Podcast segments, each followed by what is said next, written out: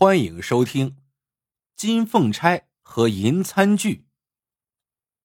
北宋年间，京城汴梁是个繁华的去处，四海文人、各路英豪、三教九流、士农工商，全部聚集在这儿。林子一大，什么鸟都有。这天早上，周桥上就发生了一件稀奇事。一清早，桥上。过来了一个读书人，铺出一张大纸，说自己是上殿失礼丢了状元的举子赵鄂，实在是走投无路，才到这儿来卖诗谋生。一时间围上来不少看热闹的人。说起这个赵鄂，实在是命苦，他家境一向贫寒，此番进京赶考，也可以说是孤注一掷，变卖了家产。带了老婆孩子，一同来到了汴梁，住进了城外一家名叫状元店的小客栈，一心想金榜题名。前天去应考，好不容易给他考中了头名状元，谁知道乐极生悲，惹出祸端来。这一天，赵鄂进宫谢恩，心中实在是太紧张了，向皇上磕头谢恩的时候，手里捧着的朝户给跌落在地上。皇帝这几天本来心情不好，现在见这个新科状元慌里慌张、毛手毛脚，居然连个朝户都捧不牢，顿时把一肚子闷气全撒在了他的身上。当殿下了一道圣旨，将赵鄂的状元头衔收回。这赵鄂好比是鸭吃龙糠空开心，当场被剥下状元宫的衣冠，重新又穿上他自己的那件青布长衫。瘪塌塌的走回了小客栈。一回到店里，老婆又跟他吵架，店主呢又来讨要房钱，弄得他怨上。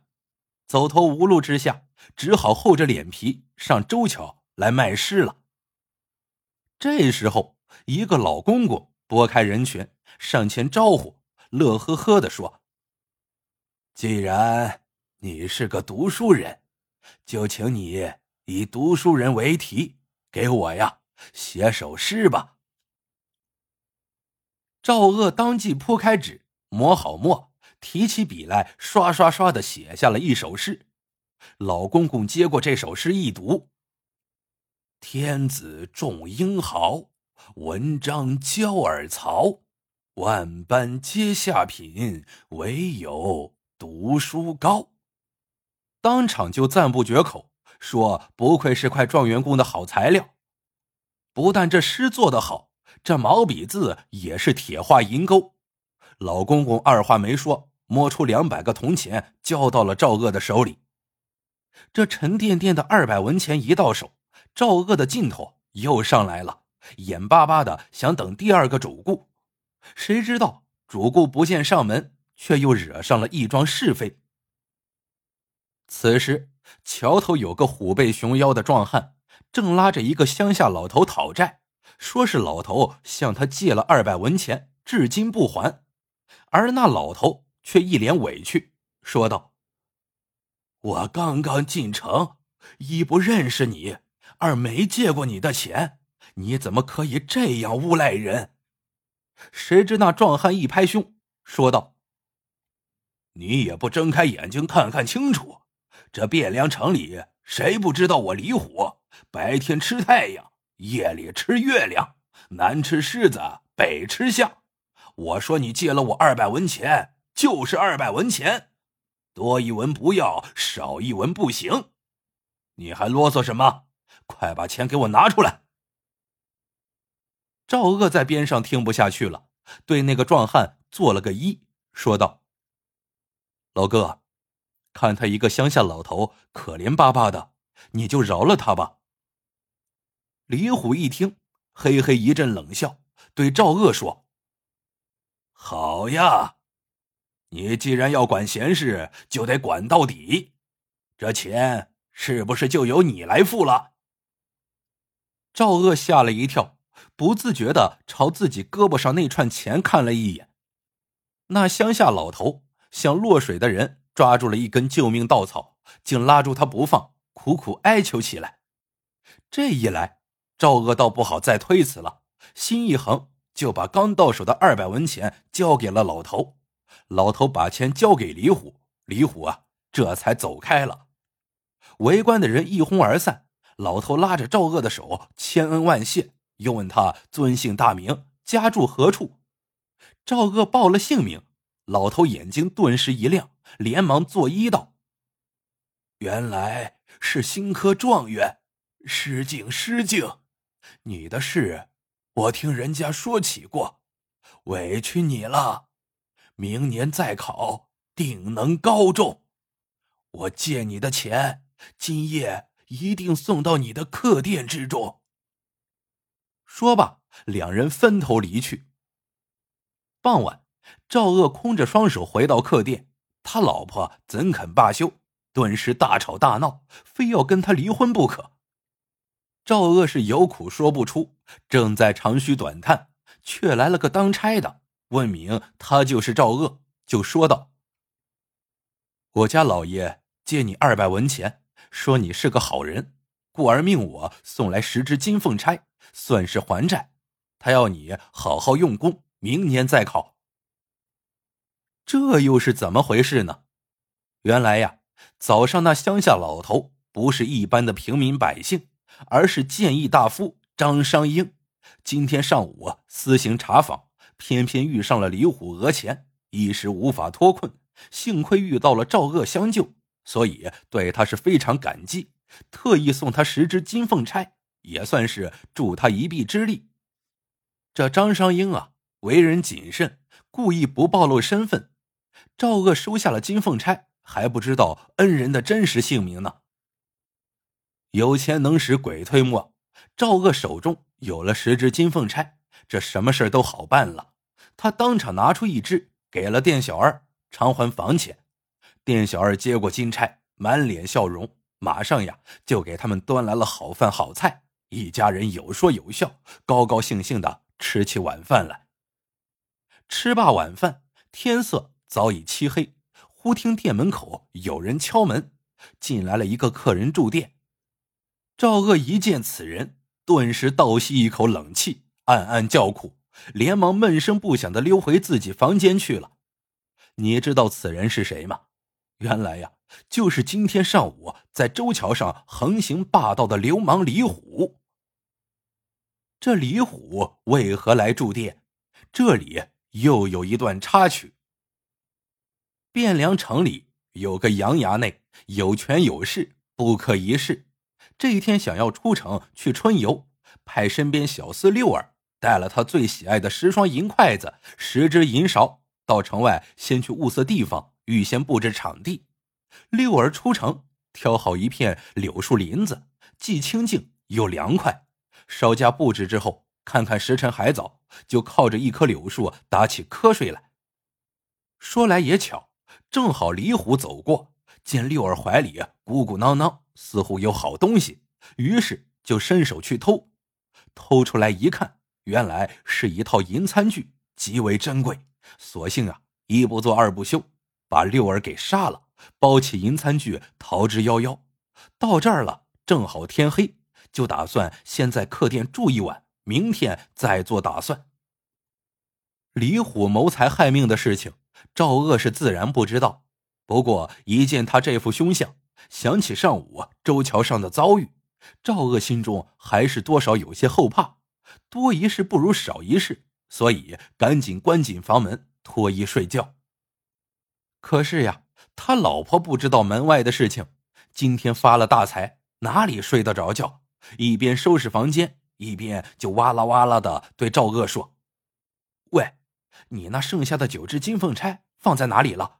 可千万别丢了。”赵鄂吓了一跳，赶紧去捂住他老婆的嘴，说道：“当心隔墙有耳，那坑人的李虎就住在隔壁房间，你不要命了。”于是夫妻俩人就嘁嘁叉叉的商量起来，最后决定把金凤钗埋在他们房间门口的地下。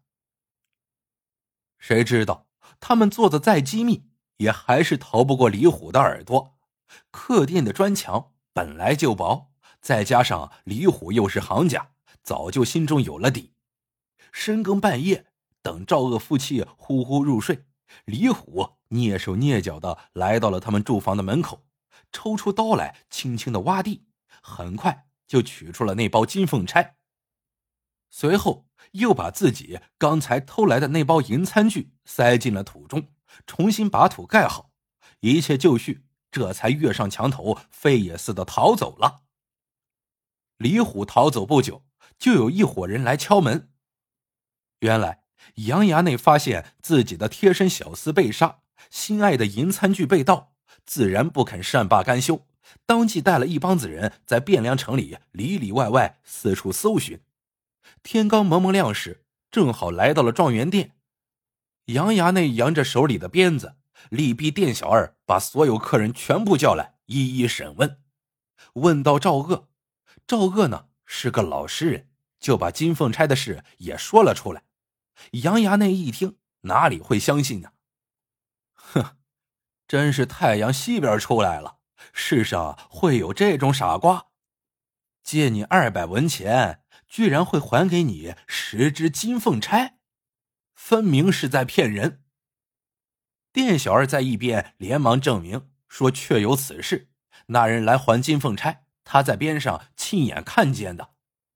杨衙内还是不相信。一板脸说道：“把金凤钗挖出来，让我瞧瞧。”赵鄂无奈，只好领着杨衙内一帮人去挖。这一挖，当然要闯祸了。打开小包，里面分明是杨衙内家的那套银餐具。赵鄂一见，吓得是六神无主，只觉得天昏地暗，不由自主的瘫倒在了地上。杨衙内见人赃俱获。顿时大发雷霆，一把将赵鄂从地上拎了起来，破口大骂：“老实交代，我家六儿是怎么给你杀死的？”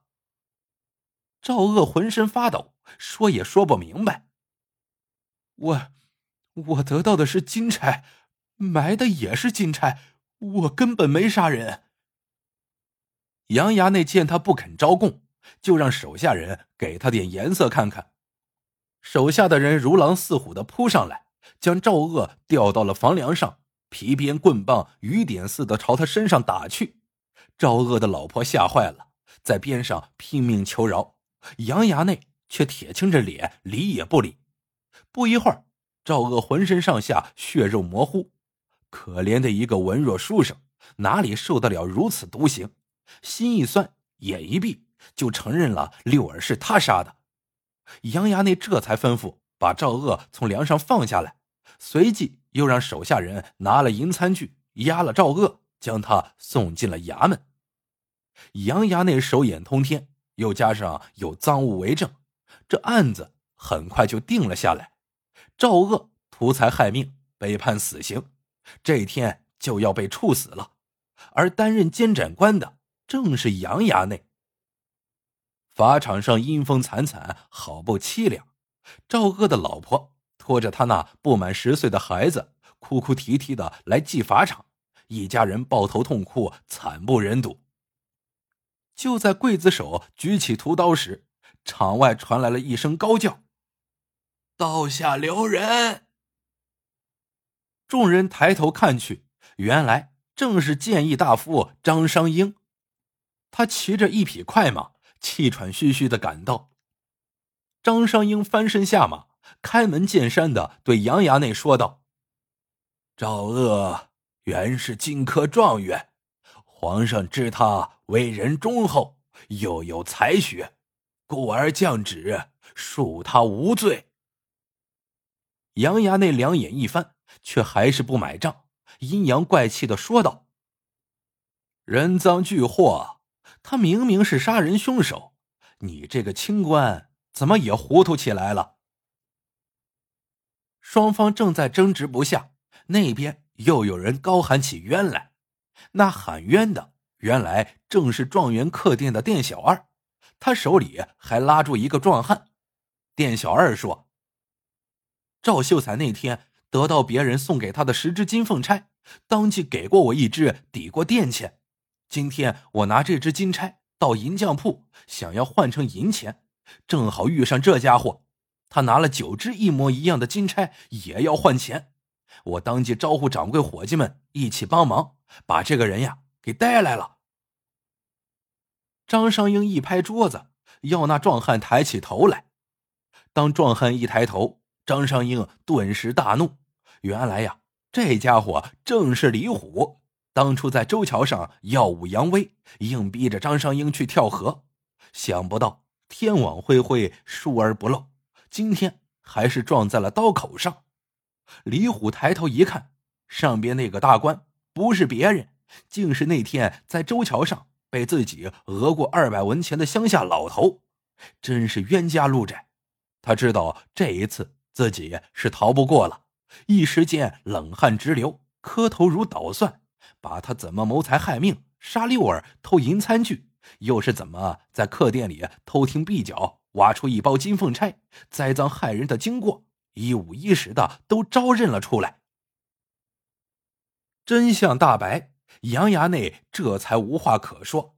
张商英当众宣判，将李虎处以死刑，立即执行。那九只金钗仍旧交还赵鄂，一桩冤案终于昭雪。这个曲折离奇的故事也因此就在汴梁城里流传开来。好了，这个故事到这里就结束了。喜欢的朋友们记得点赞、评论、收藏，感谢您的收听，我们下个故事见。